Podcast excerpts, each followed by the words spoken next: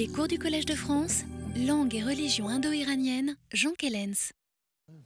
Bonjour mesdames, messieurs, nous voici dans une nouvelle salle pour examiner euh, la manière dont la situation d'antagonisme liturgique euh, que nous avions, dont nous avions observé la formation euh, la semaine passée va se dérouler. Alors, je voudrais. nous, nous, étions restés, je pense, dans le cours du processus de sacralisation du feu rituel et du lien qui doit s'établir de, plus, en plus étroit qui doit s'établir entre ce feu et le corps des sacrifiants.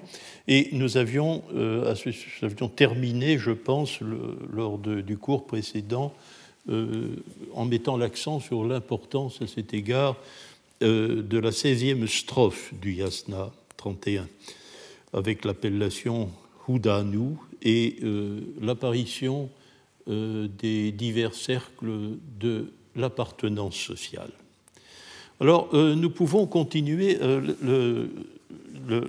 Nous, sommes dans un vaste mouvement où il est question de demander aux dieux de prendre la parole, de faire savoir aux sacrifiants certaines choses sous la forme de mantra ou d'enseignement, sasna, de soumettre ces dieux ainsi, c'est une variante de l'appel à parler à une frassa, c'est-à-dire un interrogatoire euh, qui porte partiellement sur le passé. C'est toujours la structure, c'est le topic euh, de ce type de, de relation verbale que l'on peut avoir avec la divinité, tel qu'il se déroule d'habitude dans les textes iraniens, y compris les inscriptions achéménides. Hein. Il y a toujours ce balancement entre le paurvim, ce qui s'est passé d'abord dans le passé et ce qui se passera plus tard dans le futur, l'aparam. Donc, euh, une sorte de prise en compte de toute la ligne du temps.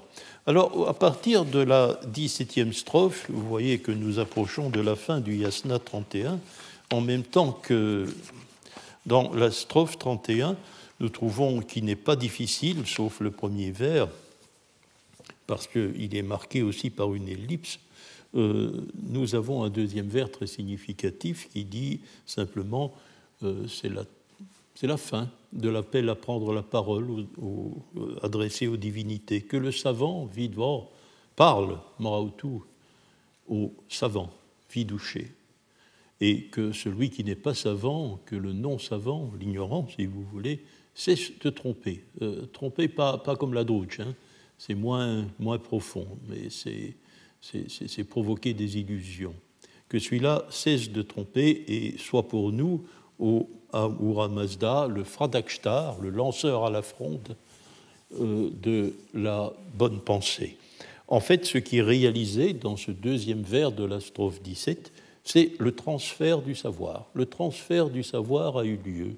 La divinité a parlé, elle a fait connaître ses mantras et ses enseignements, et désormais le sacrifiant partage partage son savoir.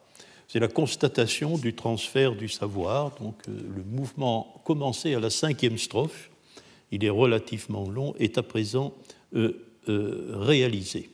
Et dans la strophe 19, dans la 19e strophe, il y a ici des difficultés que je ne veux pas, dans, la 18e surtout, et au début de la 19e, dans, dans cette 19e strophe, tout au moins est-il clair que l'appel est lancé aux divinités sous le nom de Aoura, qui est singulier ou pluriel, euh, d'écouter, d'écouter euh, désormais le sacrifiant qui est défini comme celui qui euh, dispose à volonté de sa langue, donc celui qui maîtrise parfaitement sa langue, pour l'énoncé rectiligne de ses paroles, l'énoncé rectiligne de, euh, de ces paroles.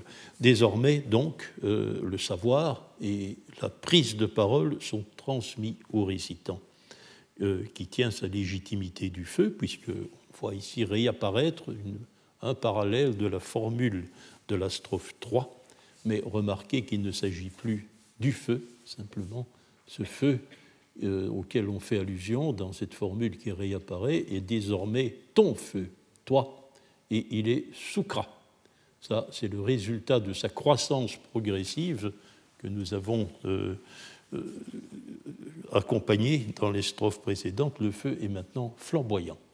Il émet donc euh, des flammes.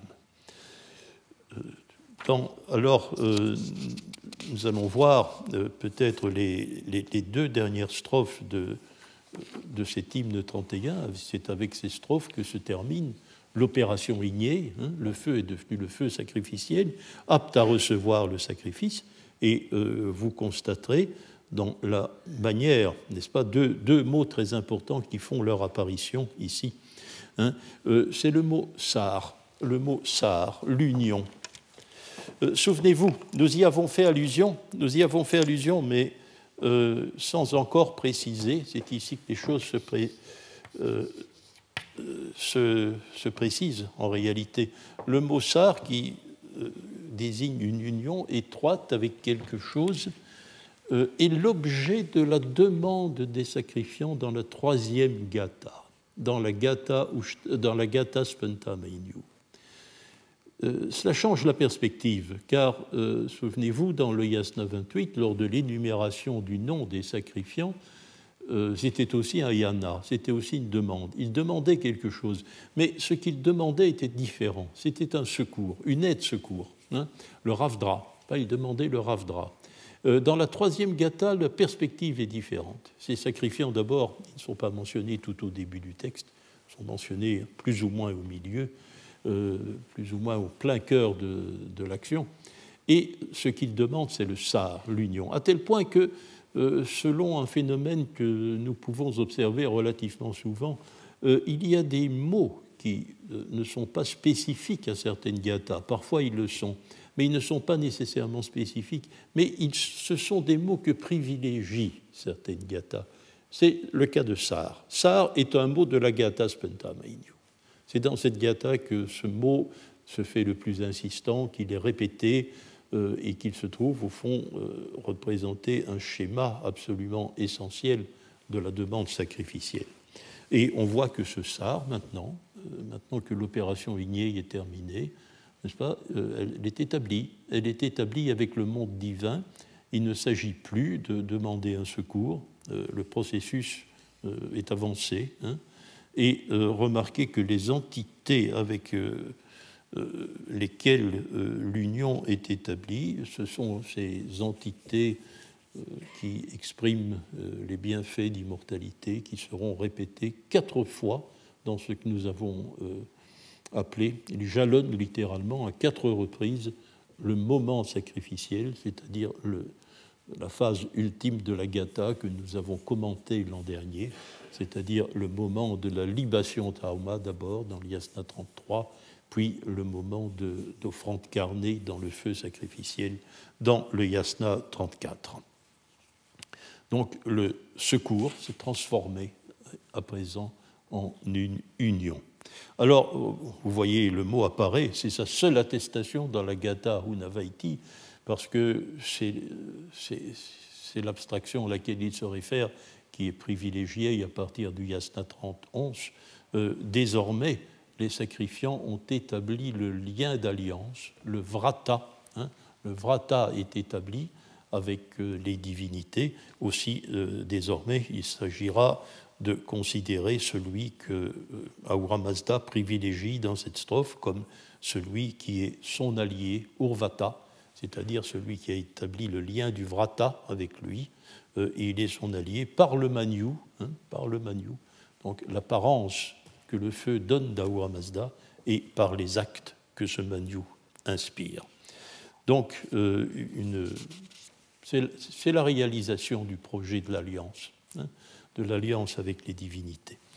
Et euh, je vous inviterai surtout euh, à considérer dans la strophe suivante, n'est-ce les signaux lumineux sont pour le généreux, bien sûr, qui les repère par l'effort de sa pensée, donc euh, celui-ci flatte l'agencement avec pouvoir, parole et acte. Alors voici euh, euh, la, notation finale, le dernier vers de la Gata avec un mot essentiel, n'est-ce pas C'est le mot, deux mots, vasishta et astish, pour définir le feu. Qu'il soit ton hôte, asti. le feu est, l'hôte, hein, et il est, cet hôte est vasishta, très véhiculeur, véhiculeur des offrandes, hein. vieille image védique, hein, vahishta, le feu est le plus véhiculeur. Euh, voyez que la dernière différence non fondamentale avec le yasna haptankaiti est à présent éteinte. Avec Hudanu dans la strophe 16, avec Vasishta, très véhiculaire, dans cette strophe finale, ici 22, et avec Asti, haute, les trois noms subsidiaires du feu ont été prononcés. Certes, son nom propre, son nom particulier, c'est Atar, n'est-ce pas? Mais il y a toute une série d'autres désignations que le Yasna Tankaiti, lui, mentionne, c'est-à-dire il est l'hôte, il est le véhiculeur, il est l'ami aussi, ami manque ici. Mais euh, il est, euh, euh, par contre, Hudanu est un terme gathique qui ne figure pas dans le Yasna Haptankaiti. Finalement, sans que le nom du nom soit prononcé, les noms ont été prononcés. Alors, voilà. Alors, nous pouvons peut-être, à partir de cette ultime remarque, le processus est devenu maintenant tout à fait identique à celui du Yasna Haptankaiti. Mais il y a deux différences fondamentales, celles-là inexpugnable. Nous ne pouvons pas les résoudre. Euh, l'une est une différence de processus. Dans l'Yasna Haptankaiti, euh, tout est accompli dès l'abord. Tout est un donné, un donné immédiat. Pas? Le lien avec les cercles sociaux, euh, les noms du feu sont prononcés. Ça n'est pas un processus. c'est une sacralisation directe, immédiate du feu, du feu parfait du sacrifice. Euh, je n'y verrai pas une différence, je vous l'ai déjà fait remarquer, je pense incidemment, ce n'est pas une différence globale qui oppose euh, le yasna haptankaiti au gata.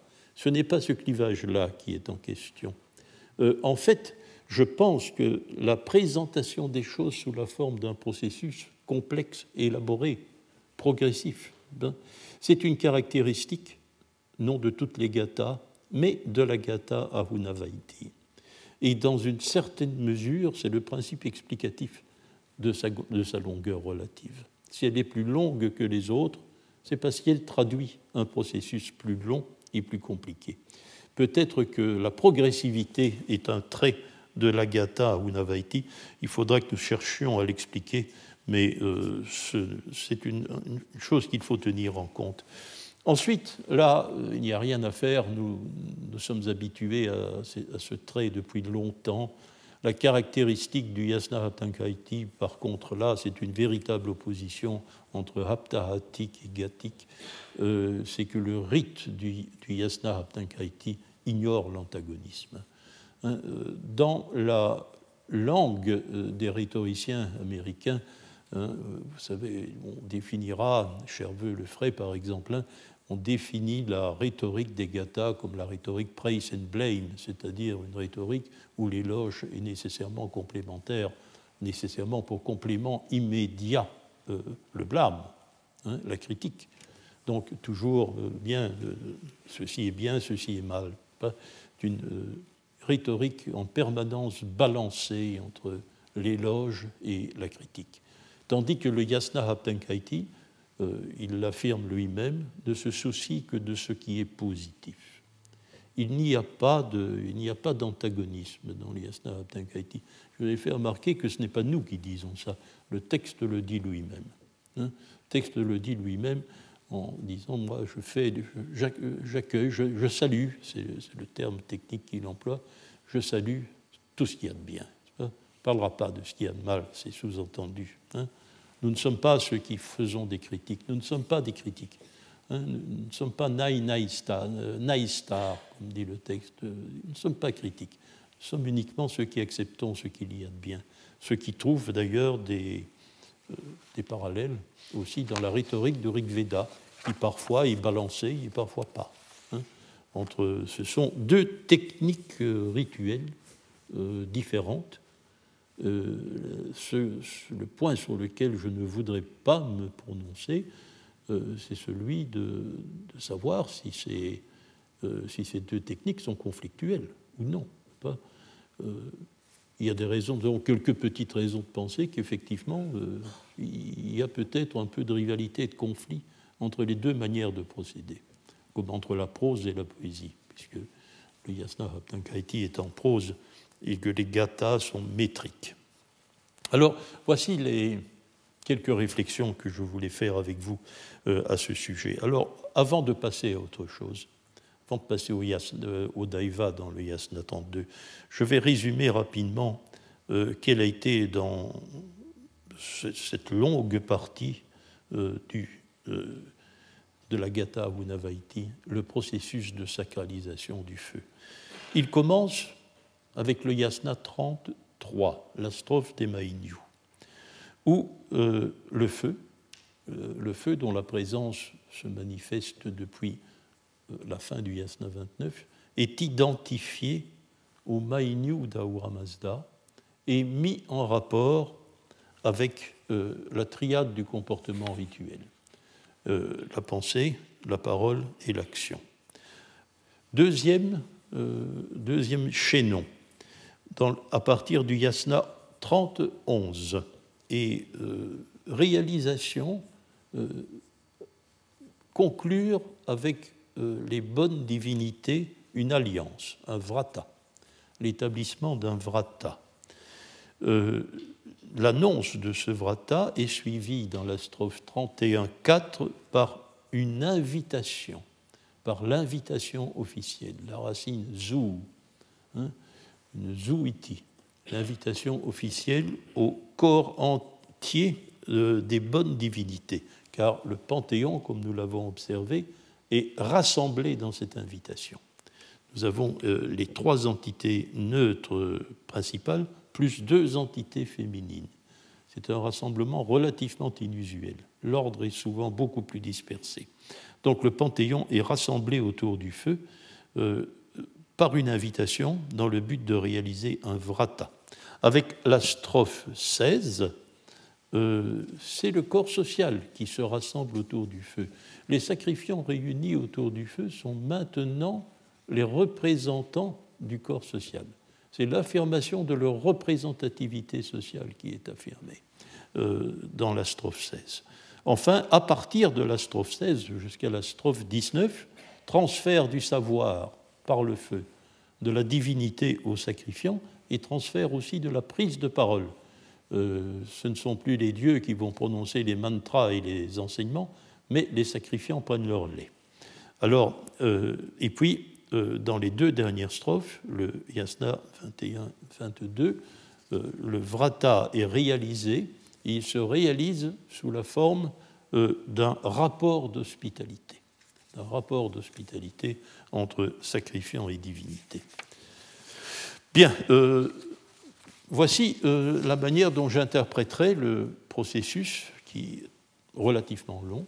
Hein, c'est l'entièreté du, yasna, euh, du yasna 31, mais précédé d'une bonne partie du yasna 30 et aussi préparé même à la fin du yasna 29 euh, sous l'impulsion, rappelez-vous, de cette vache hein, qui attend impatiemment, qui attend impatiemment que son âme puisse partir hein, sous l'action du feu rituel mais euh, le processus a été long. Pourtant, tout n'est pas encore fini. Tout n'est pas fini. Il va falloir, avant de procéder aux offrandes, celle de Hauma d'abord, celle de Cher ensuite, bah, il, faudra sortir de la situation d'antagonisme qui s'est créée avec l'apparition des deux manious. C'est très propre, hein, c'est très propre au, rituel gathique, la situation de l'antagoniste. Alors, euh, quels sont les personnages qu'il va d'abord falloir donc il va falloir régler le destin? Je ne peux pas être plus précis parce que nous allons essayer de voir de, quelle manière ça se présente. Eh bien, il porte le nom de Daiva. porte le nom de Daiva. Ah, c'est très frappant, c'est une chose extrêmement frappante parce que c'est tout d'abord un gigantesque problème de grammaire comparée. Indépendamment euh, de la compréhension que nous avons des textes, hein, de ces textes-ci, indépendamment du phénomène religieux qui est peut-être sous-jacent.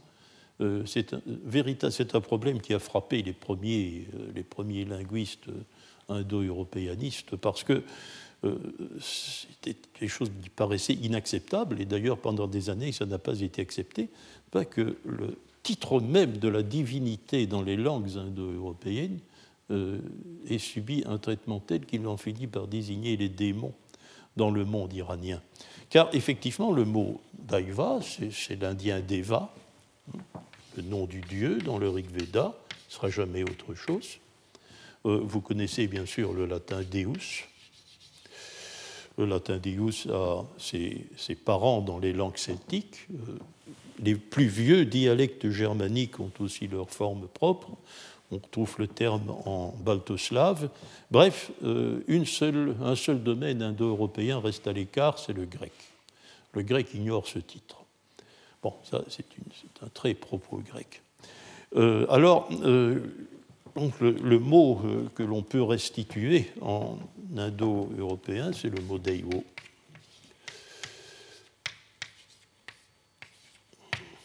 qui présente une petite particularité que je ne veux pas passer sous silence. Petite particularité, c'est qu'il est étrangement accentué. Étrangement accentué. Un terme de ce type-là, un nom en A avec degré plein de la racine, est normalement accentué sur, sur la syllabe radicale. Ce n'est pas le cas. Euh, c'est la voyelle de dérivation qui porte l'accent. Euh, ça peut avoir une importance. Éric Pirard, qui vous le savez, vous le connaissez bien, est extrêmement sensible à ce genre de détails, a relevé que, bien que les mots qui, euh, qui portent ce type d'accent sont toujours des mots dont le sens comporte en soi une alternative. Le nom du jumeau, par exemple, Yama, vous le connaissez bien, il y a une, fait un colloque à son sujet il y a un an ou deux bien Yama, le nom du jumeau, bah, c'est un nom qui comporte une alternative inhérente. Hein. Bon, s'il y a un jumeau, il y en a nécessairement un autre. Eh bien, Yama est un terme de cette formation et lui aussi porte l'accent suffixal. Porte l'accent suffixal, c'est une particularité de ce genre de mot. Et c'est la raison pour laquelle Éric Pirard a souhaité que l'on donne comme explication fondamentale au nom de la divinité indo-européenne, non pas euh, faire les lumineux d'après, le nom du jour, hein, d'après la racine Dieu qui indique la lumière diurne, la diffusion de la lumière diurne, mais l'autre racine Dieu qui essaie de jouer au dé. Car euh, avec la racine de jouer au, au dé on arrive effectivement à un sens, euh, un sens alternatif inhérent. Hein. C'est ce coup-là ou, ou l'autre. Hein. D'où sa traduction dans sa traduction des Yash tavestiques. Il traduit les Daiva, non par démons, mais hasardeux. Les hasardeux. C'est une très belle traduction qui, euh, qui, fait un peu rêver, mais je ne suis pas sûr que ce soit juste. Mais voilà pourquoi je tenais à commenter euh, euh, cette traduction, parce qu'elle est fondée en fait sur un phénomène d'accentuation. Alors, Comment expliquer le phénomène de, démonisation? Comme je vous l'ai déjà expliqué à plusieurs reprises, euh, le, phénomène de démonisation du mot daïva est, à la base euh, de toutes les explications que l'on a données des origines du masdéisme. C'est Hauck, hein, notre ancêtre, hein, notre plus lointain ancêtre, en 1862, dans son livre Les Essais, avait été extrêmement sensible. C'est lui qui a imposé l'idée euh, que Daiva était bien l'équivalent, ce dont nous ne pouvons plus douter aujourd'hui, n'est-ce pas, du sanskrit Deva ou du latin Deus, car on l'avait mis en doute à cause justement euh, du sens devenu péjoratif. Euh, or, Haug, qui est, un bon indianiste, c'est, il est indo-iraniste littéralement, euh, voit bien que le phénomène est compliqué. Il constate que le phénomène est compliqué parce que, en réalité, une inversion symétrique, presque symétrique, euh, se produit dans le domaine indien. Euh, les dieux de l'Inde, pourrait-on dire, sont les démons de l'Iran, et les démons de l'Iran sont les dieux de l'Inde. En effet, Deva, le dieu en indien, pour équivalent Daiva, qui signifie démon, bien il faudra peut-être faire des nuances. Par contre, le, mot asura, le démon indien, l'asura, correspond à Ahura, qui est en tout cas euh, une partie du nom de la grande divinité Ahura Bon, donc il semble y avoir une inversion symétrique euh, des sens positifs et négatifs entre les deux domaines indo-iraniens. Comment expliquer cela? Bien, euh, encore une fois, euh, peut-être plus précisément qu'on l'a fait à la suite, a très bien vu aussi que les deux phénomènes, les, deux, les deux inversions, l'indienne et l'iranienne, n'étaient pas parfaitement symétriques.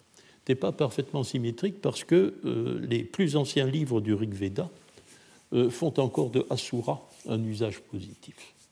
Ce n'est qu'avec les hymnes que l'on peut juger les plus récents du Rig Veda que Asura a entièrement basculé du côté démoniaque. Donc il reste des traces effectives euh, de Asura positif dans le domaine indien. Alors qu'à l'époque de Hawk, il n'y avait pas de traces positives euh, de Taïva. Donc ce n'est pas parfaitement symétrique. C'est la raison pour laquelle euh, Hauck ne postule pas d'inversion immédiate. Pour lui, les choses se sont passées en deux temps.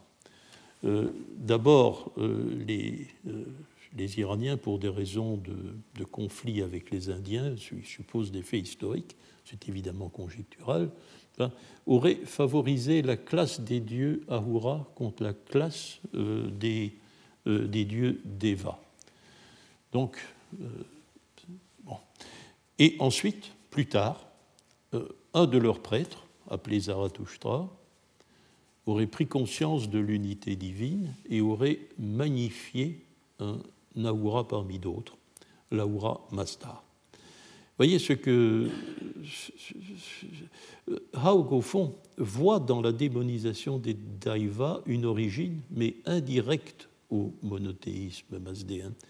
Euh, le fait que les deux inversions ne sont pas symétriques euh, l'empêche de, euh, de, voir dans la condamnation des dévas simplement le rejet immédiat d'un certain type de polythéisme. Les choses, nous dit-il, ont dû être beaucoup plus compliquées. Oh, il y a des objections, bien sûr, à ce type d'explication. Par exemple, il n'est pas possible de, lorsqu'on analyse les textes védiques, de constater une opposition claire entre deux classes de divinités.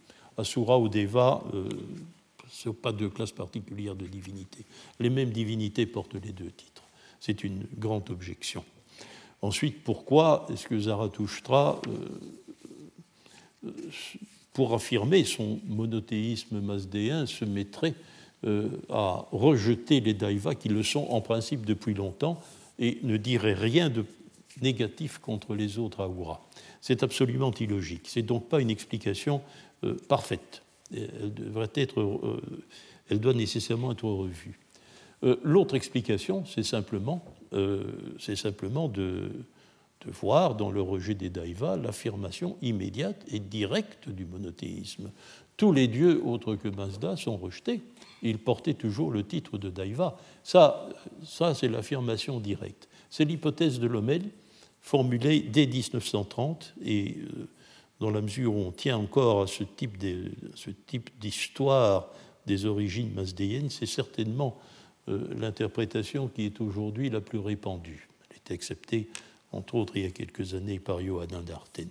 Il y a une difficulté aussi, hein, qui fait que cette explication n'est pas euh, reste conjecturale. la difficulté, bien sûr, c'est que si on, on s'imagine que une, un personnage historique particulier euh, rejette le corps des dieux traditionnels pour affirmer l'existence d'un dieu unique, ben oui, mais alors que faire de l'inversion indienne? Euh, les, deux phénomènes, euh, les deux phénomènes deviennent indépendants, ce qui est tout de même bizarre. on aimerait tout de même que l'inversion indienne et l'inversion iranienne soient corrélées. Voilà les deux difficultés avant lesquelles nous nous trouvons. Alors, euh, je voudrais bien que. Bon, ben, nous nous trouvons, nous, ici, devant l'Yasna 32. Euh, le Yasna 32 est le plus ancien texte, c'est le plus ancien texte iranien connu, c'est le plus ancien texte mazdéen. Il, est donc, il nous donne donc l'image la plus ancienne du processus. Et il va consacrer le début, en tout cas, du Yasna 32 à faire en quelque sorte le procès des Daïvas. Alors nous allons examiner ça ensemble et voir ce que nous pouvons en tirer de plus précis. Euh, n'est pas la prétention, je ne puis pas prétendre que ce texte soit aux origines du processus, mais il est certainement son témoin le plus ancien. Alors voyons comment les choses se présentent. Euh, l'opération de sacralisation du feu est terminée. Le sacrifice pourrait avoir lieu, mais euh, il faut d'abord trier ces acteurs. Qui va rendre le sacrifice hein Alors, euh, c'est la situation de base à partir de laquelle nous allons partir. il y a plusieurs difficultés pas, à notre compréhension du Yasna 32, et je voudrais les signaler avant de, euh, avant d'entamer l'opération. Les difficultés, c'est d'abord que c'est un texte qui, traîne, qui traite de personnages condamnés, traite de personnages qu'on n'aime pas, que l'on rejette. Par conséquent, euh, il, il, il tombe dans un certain argotisme il est très probable que la langue du Yasna 32 contienne certains aspects argotiques. Mais des aspects argotiques, ça signifie des déformations de mots et ça signifie pour nous des problèmes. Hein. Ces mots, nous ne sommes peut-être pas parfaitement en mesure de les examiner.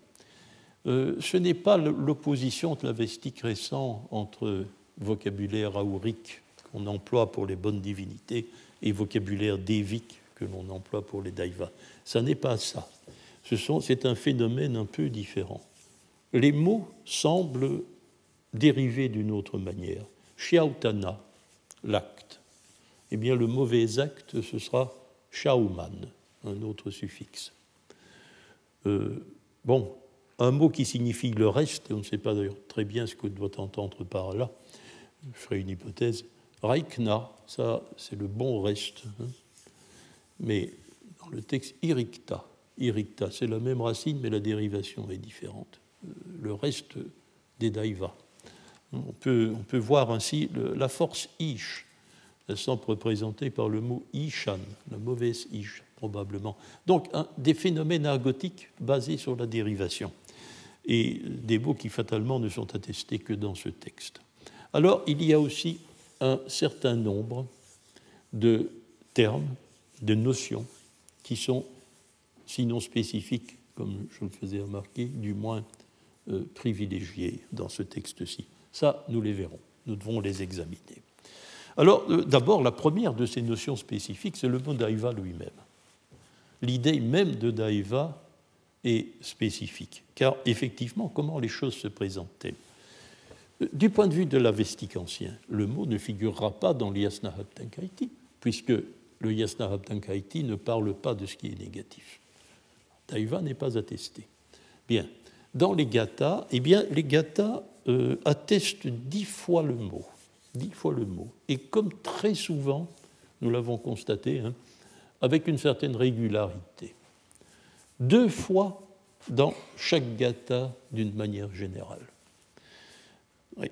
Dix attestations, deux dans chaque gatha comportant plusieurs chapitres. Les attestations qui restent, faites le compte, 6, 3 gathas, il nous manque 4 attestations.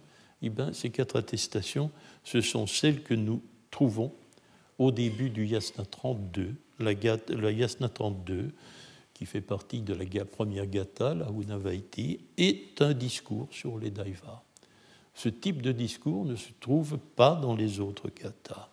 il est annoncé par le Yasna 36 qui connecte le problème des daivas à celui des deux Mainyu. Et puis, euh, l'examen du problème des daivas euh, se trouve dans les cinq premières strophes du Yasna 32. Or, clairement, les daivas qui sont évoqués euh, dans ces cinq strophes, ce ne sont pas les démons du, de l'Avesta récent.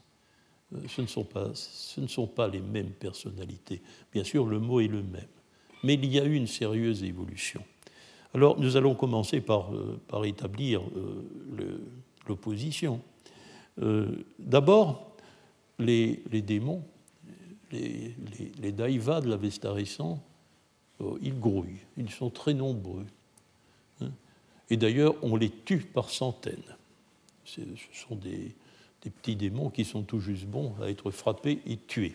Le grand tueur de, d'Aïva, c'est le dieu Srausha, Mitra aussi, mais surtout Srausha. Srausha, nous allons voir que ce n'est pas un hasard, hein, euh, parcourt le ciel du soir au matin et du matin au soir en euh, frappant la tête des daivas de son arme, en leur écrasant la tête dans les toits. Bon. Ensuite, ces daivas, ils ont un nom, ils sont nommés. Soit euh, ce nom est l'expression d'une allégorie mauvaise, l'un pourrait s'appeler par exemple Akatash, celui qui fabrique par menuiserie de mauvaises choses, de mauvaises choses, l'allégorie de la mauvaise création, en quelque sorte. Ou bien il porte un nom qui n'est pas directement interprétable, et nous savons, euh, spécialement au séminaire, d'ailleurs avec Céline Redard, il y a un an, euh, vu le cas d'un démon qui porte un nom qui rappelle celui du dieu Indra du Rig Veda. Bon, il porte un nom, mais dans le cas où ce nom n'est pas significatif, où on ne peut pas lui donner un sens immédiat, on le situe immédiatement comme le rival d'une bonne entité. Ainsi, cet Indra est le rival de l'entité Asha, de l'entité Asha. Son nom ne signifie pas cela d'aucune manière, mais euh, c'est un rival direct. Ensuite, les Devas, ce sont bel et bien des, démons.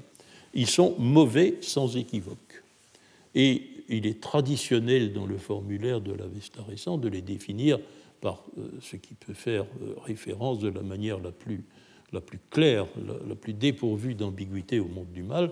Ils sont drouvant, c'est-à-dire qu'ils sont du côté de la drouge, ils sont trompeurs, et ils sont douchda, à l'origine, comme nous l'avons vu, avare, c'est le sens dans, euh, c'est dans vieil avestique, mais dans l'avestique récent, le sens est dégradé en quelque chose d'extrêmement commun, et on pourrait traduire par malfaisant. Alors, euh, cela n'est pas fait, comme nous allons voir, dans euh, ce discours du, début du Yasna 32. Euh, d'abord, ce que nous pouvons constater, et ceux d'entre vous qui étaient présents au séminaire, au séminaire de la semaine dernière, où Philippe Soenen a très bien fait remarquer ça, en réalité, il y a une question de hiérarchie il y a une hiérarchie divine dans le Rig Veda.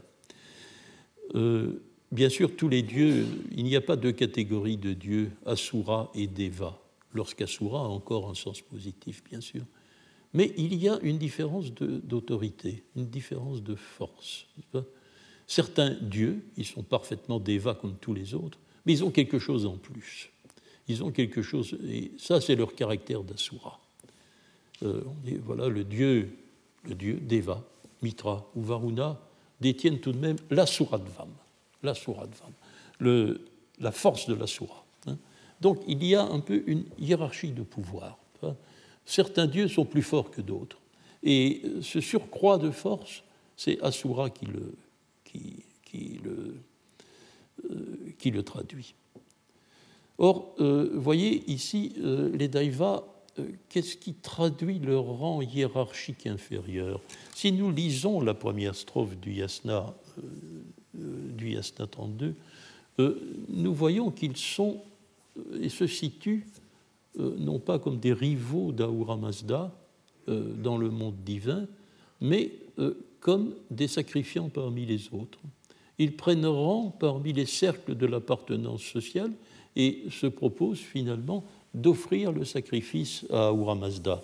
Remarquez, bon, il figure à la suite des cercles de l'appartenance sociale, la famille, le clan, la tribu, et il demande à bénéficier de la joie que donne le sacrifice à Ahura Mazda. Ils emploient la même formule que les autres. Ils disent Nous, voulons être tes fumées. Ça, ce nom de fumée reviendra deux fois dans le texte c'est-à-dire qu'ils sont ceux qui se manifestent par le feu du sacrifice. Il s'agit pas du le mot douta ne signifie pas messager comme Helmut Humbach l'a présent fort bien établi. Euh, c'est quelque c'est en fait le messager, oui, mais un messager bien spécifique, le messager du feu. Et le messager du feu, c'est sa fumée. Hein. Akni Duta, dit le Rig Veda, hein. le messager du feu, c'est-à-dire sa fumée. Donc ils sont réunis autour du feu sacrificiel, ils font la même demande. Par contre, pas, ils ont bien rang divin, c'est pour cela qu'ils ne sont pas non plus entièrement au rang des humains, ils figurent, à eux aussi on rend le sacrifice. Et quelqu'un qui leur rend le sacrifice et qui est peut-être défini par grand, si c'est bien ce mot-là, leur sacrifie. Voyez la strophe 3, euh, premier hémistiche du deuxième vers, celui qui vous offre déjà le sacrifice. Simash veut dire déjà d'emblée, ou bien le grand, mais alors qui est le grand, ça c'est un problème, euh, le grand qui vous offre le sacrifice. Hein. Donc à la fois sacrifiant et euh, objet du sacrifice. Ce sont donc euh, des dieux qui sacrifient à une autre divinité, ce qui traduit leur rang inférieur dans la hiérarchie, et ils sont tout de même les objets du sacrifice, ce qui garantit leur rang divin. Alors, autre chose, euh, autre chose, euh, les épithètes péjoratives, Ouvant ou Tushda, ne leur sont pas directement appliquées.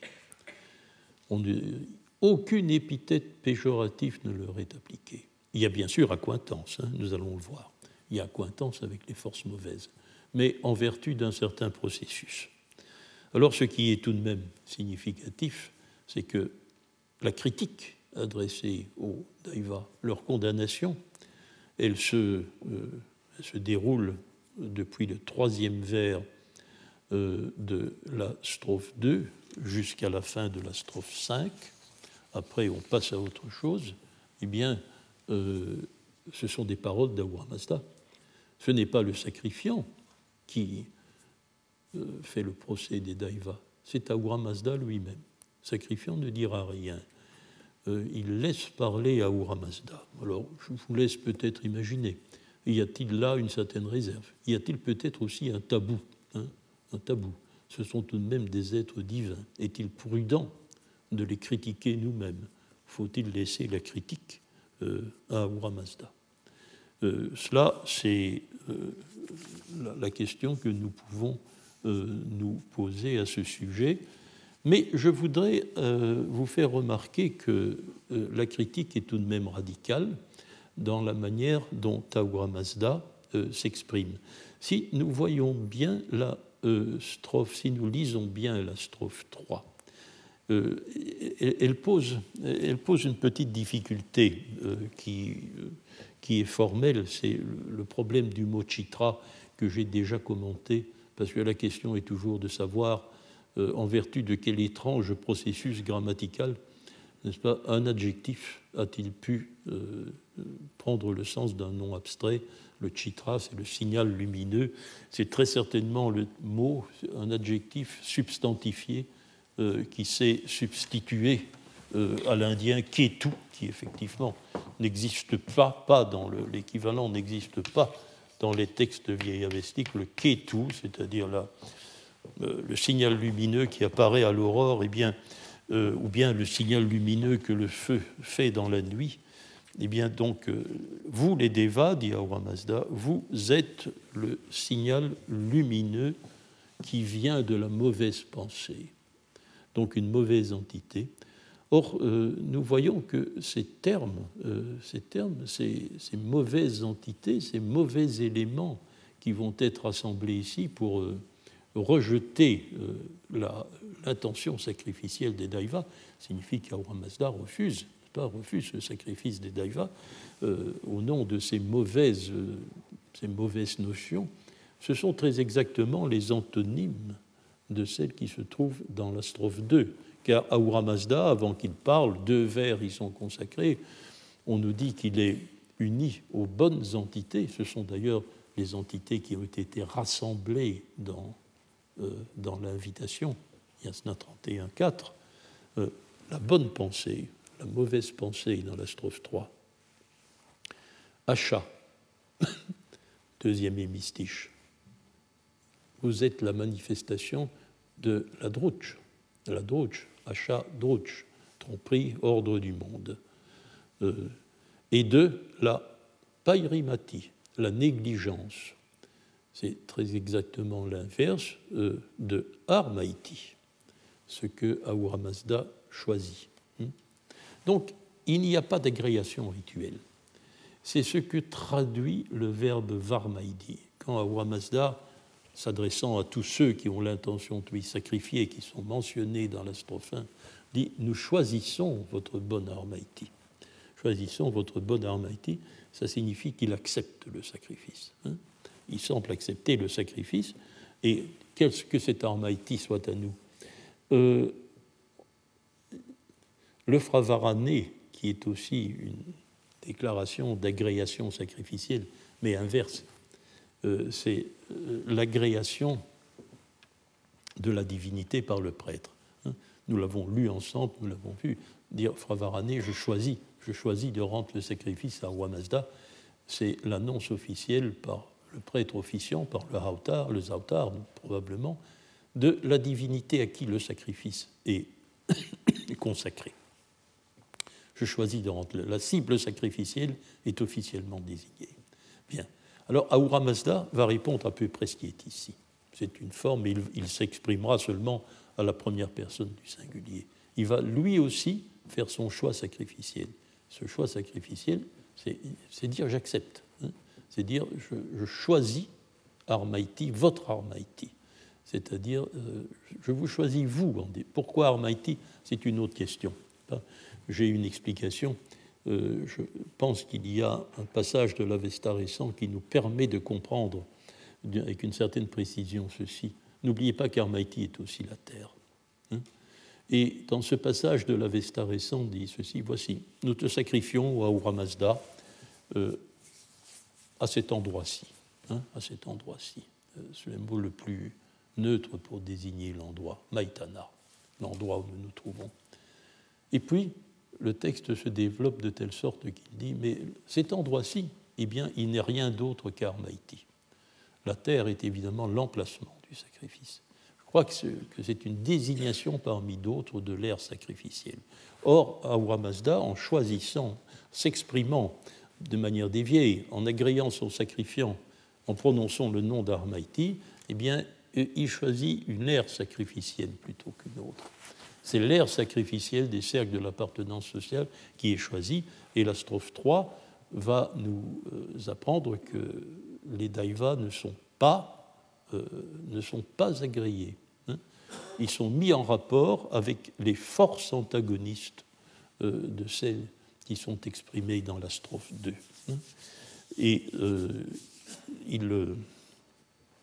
on trouvera donc une véritable situation d'antonymie Hein, bonne pensée, mauvaise pensée, achat, agencement du monde, désordre du monde, la droge, la tromperie, et euh, la juste pensée, la pensée adaptée qui devient la négligence, la, la pensée qui fait un tour, littéralement. Pas grimati, c'est éviter, hein, c'est la pensée détournée.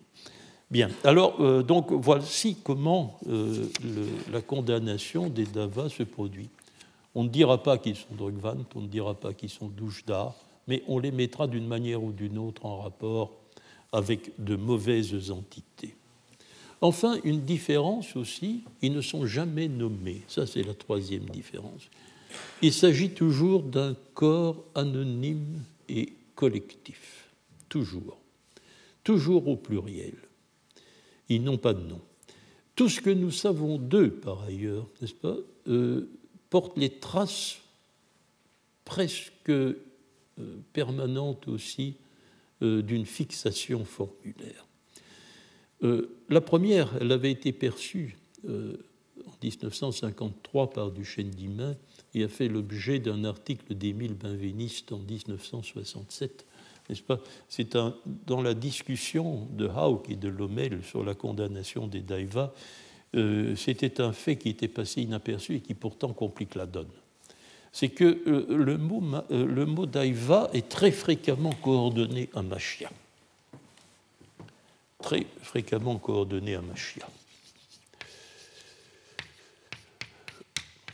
C'est l'indien Martia, Deva d'ailleurs, et lui aussi fréquemment coordonné à Martia, les dieux et les hommes.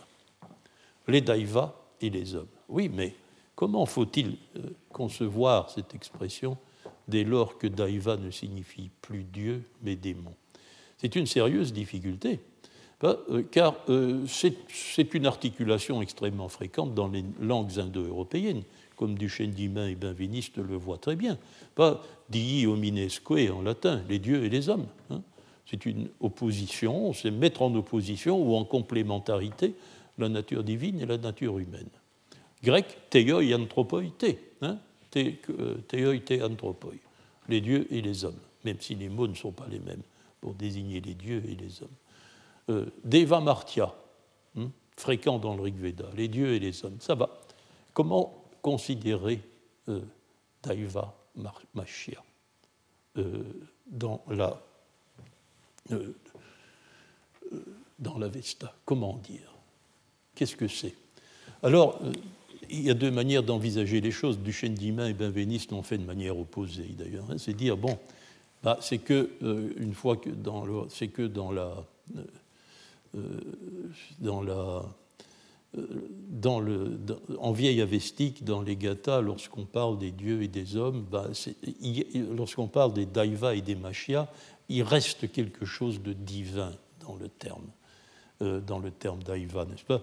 Euh, C'est quelque chose, c'est parce que ces, euh, ces, divinités sont encore, pour certains, des divinités que l'expression est possible. Mais alors en avestique récent, où la coordination est elle aussi attestée? Euh, comment considérer les choses? Il n'y a plus qu'une explication. Et celle-là, vous ne l'aimerez pas du tout, comme je ne l'aime pas non plus, c'est dire, bah, c'est une aberration. On a réemployé la formule au mépris de ce qu'elle pouvait signifier primitivement. Et c'est une expression qui n'a absolument plus aucun sens, mais euh, on l'utilise parce qu'elle est formulaire. C'est une explication qui ne peut pas convenir. Hein. On, voit, bien que l'explication euh, doit être différente. Alors, euh, prenons les choses, euh, Philippe Swenen l'a fait d'ailleurs au séminaire de la semaine dernière. il y a trois mots pour désigner l'homme en tant que mortel en vieille avestique. Il y a effectivement le mortel, il est indifférencié, ni bon ni mauvais. C'est simplement la nature mortelle qui compte. Ce mot-là, c'est Martha. Euh, Martha en indien, Masha. Masha dans, dans les textes Euh, excusez-moi, je, je, non, euh, c'est Mareta. Mareta. La transformation d'RT en che n'est pas faite. Martha. Indien Martha, c'est quasi le même mot euh, sans, la petite consonne d'appui. Ce mot-là n'est jamais associé à Daiva. Et il est à différencier. Ces hommes, ceux qui sont désignés ainsi ne sont a priori ni bons ni mauvais, exactement comme le terme général pour dire homme. Et puis, il y a deux, mots, machia, que nous connaissons, et un autre, maretane, maretane, qui est utilisé, on le voit bien, euh, surtout, euh, il n'y a pas de différence entre les deux mots du point de vue du sens ces, deux mots-là sont associés à Daiva. Hein, et on choisit l'un ou l'autre en fonction du besoin métrique. Euh, car par suite au phénomène de déclinaison, Maretane comporte en général une syllabe de plus que Machia. Alors c'est une question de licence métrique de choisir un mot plutôt que l'autre, mais ces deux termes qui désignent l'homme en tant que mortel sont, eux, toujours associés à Daiva. Alors, je crois qu'il n'y a dans une. Euh, euh, ici, euh, il faut, tirer. on voit que c'est une situation véritablement acquise et traditionnelle dès les Gathas. dix attestations du mot daïva, n'est-ce pas? Eh bien, deux seulement, hein, deux seulement ne se trouvent pas en interaction avec le nom de l'homme.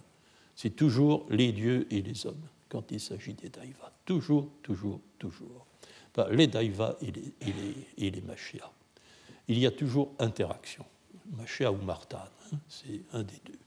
Euh, de même d'ailleurs que le mot Machia, euh, il, n'est utilisé indépendamment de Daiva lui aussi que deux fois, c'est-à-dire pour une infime minorité de, ces attestations. Alors, euh, dans les textes vieillavestiques, Pirard et moi, euh, avions proposé une solution qui a été adoptée par Humbach, c'est de supposer que ce que nous avions, c'était une contamination. Daiva étant devenu péjoratif, étant un terme déchu, il avait entraîné dans sa déchéance le mot machia à l'intérieur d'une formule traditionnelle de la rhétorique indo-iranienne. Je crois aujourd'hui que c'est plus profond que cela. C'est toute l'expression dieux et hommes d'Eva Martia qui a basculé dans le caractère péjoratif. Toute l'expression est délegata péjoratif, euh, ce qui montre que nous ne sommes pas au début d'une tradition, mais nous sommes à l'intérieur d'une tradition déjà bien ancrée. C'est un phénomène qui, pour l'auteur des Gathas, est un, fait acquis, un fait acquis depuis longtemps. là, au moins, là, au moins, on sent que les Gathas se trouvent pour certains égards au début d'une tradition, mais ici, nous sommes au cœur d'une tradition. Nous sommes au cœur d'une tradition.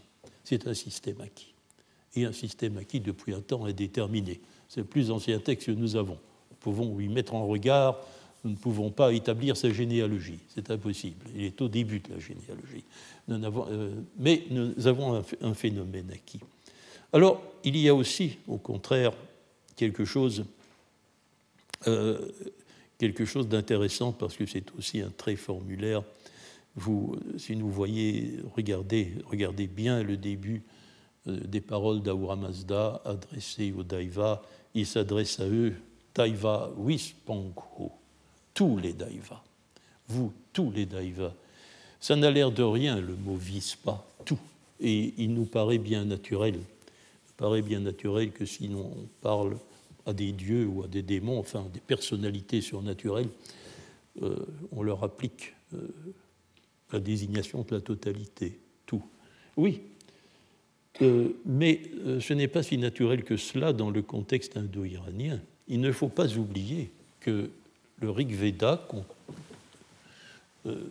mentionne une classe de divinités qui a un nombre respectable d'hymnes comme étant les Vijvedeva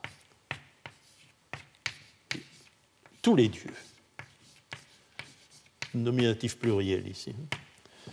Euh, c'est une catégorie divine où euh, le nom de la divinité, d'Eva, est nécessairement accompagné de la notation tout. Alors, euh, je, vous invite, les, je, toujours regretté considérablement que les iranologues ne réfléchissent pas plus sur les faits védiques. Il est extrêmement éclairant de lire ce que Louis Renou, l'indianiste Louis Renou, en 1958, c'est pas hier, hein, en 1958, euh, dans son introduction aux hymnes au Vijvedeva, des études, euh, des études védiques et paninéennes, c'est le quatrième volume, faisait remarquer. C'est qu'il y a deux manières dans le Rig Veda d'envisager les Vijvedeva. Ou bien il s'agit d'un groupe soumis à énumération. C'est un tel, un tel, un tel. Et on passe effectivement euh, un certain nombre de dieux. Hein, euh, euh, on, les passe en, après l'autre de strophe en strophe, n'est-ce pas? C'est une sorte d'appel de diverses divinités. On y trouve des dieux extrêmement importants, Indra, Mitra, Varuna, mais on trouve aussi un nombre considérable de petites divinités mineures, ce qui a son importance. Donc c'est un groupe énumératif. Mais ça peut être aussi un groupe global. Peut être aussi un groupe global c'est-à-dire un groupe indistinct ou justement anonyme. Il, constitue euh, en soi un élément du monde divin. Et on peut, à cet égard, je vous lis euh, euh, une, très belle, une très belle remarque, page 7, sur laquelle Louis Renou a montré, montre que ce caractère énumératif ou ce caractère global euh, est en même temps parfois indistinct. Il nous dit voilà, nous aboutissons donc à ce résultat, dit-il, euh, que des hymnes à caractère fortement énumératif, qui font se succéder des allusions en diverses divinités, strophe après strophe, hein, et l'une de ces divinités étant même les Vijvedeva. Donc ils sont à la fois, ceux-ci sont donc à la fois la partie et le tout désigne l'ensemble des divinités dont le nom est énuméré, mais à l'intérieur de l'énumération, on les retrouve eux-mêmes en tant que groupe, hein, ce qui euh, crée une, étrange situation. Ils sont à la fois la partie et le tout. Euh, nous, devrons tenir compte de ceci. Mais je reviens aussi euh, à une remarque extrêmement intéressante de Renou, c'est la présence dans ce corps des Vishvedeva d'un très grand nombre de divinités mineures. Et nous retombons ici sur le problème de la hiérarchie, n'est-ce pas? Problème de la hiérarchie, ce qui suggère une très belle remarque que nous pourrons mériter, qui termine l'exposé de Renou introductif aux hymnes euh, à ce type d'hymne du Rig Veda. Et, il dira à propos des Rig Veda, des Vishvedeva, ceci c'est un groupe à la fois singulier et global, innumératif et global. Hein. Un groupe à la fois singulier et global, qui condense et parfois dégrade le niveau commun de la dignité divine. Dégrade. Hein. C'est une chose qui peut nous intéresser, nous, euh, dans le contexte euh, du masdéisme. Et euh, nous reprendrons l'examen de certaines notions, si vous permettez, à ce propos la semaine prochaine. Je vous remercie de votre attention. Merci. Retrouvez tous les contenus du Collège de France sur www.colège-2-france.fr.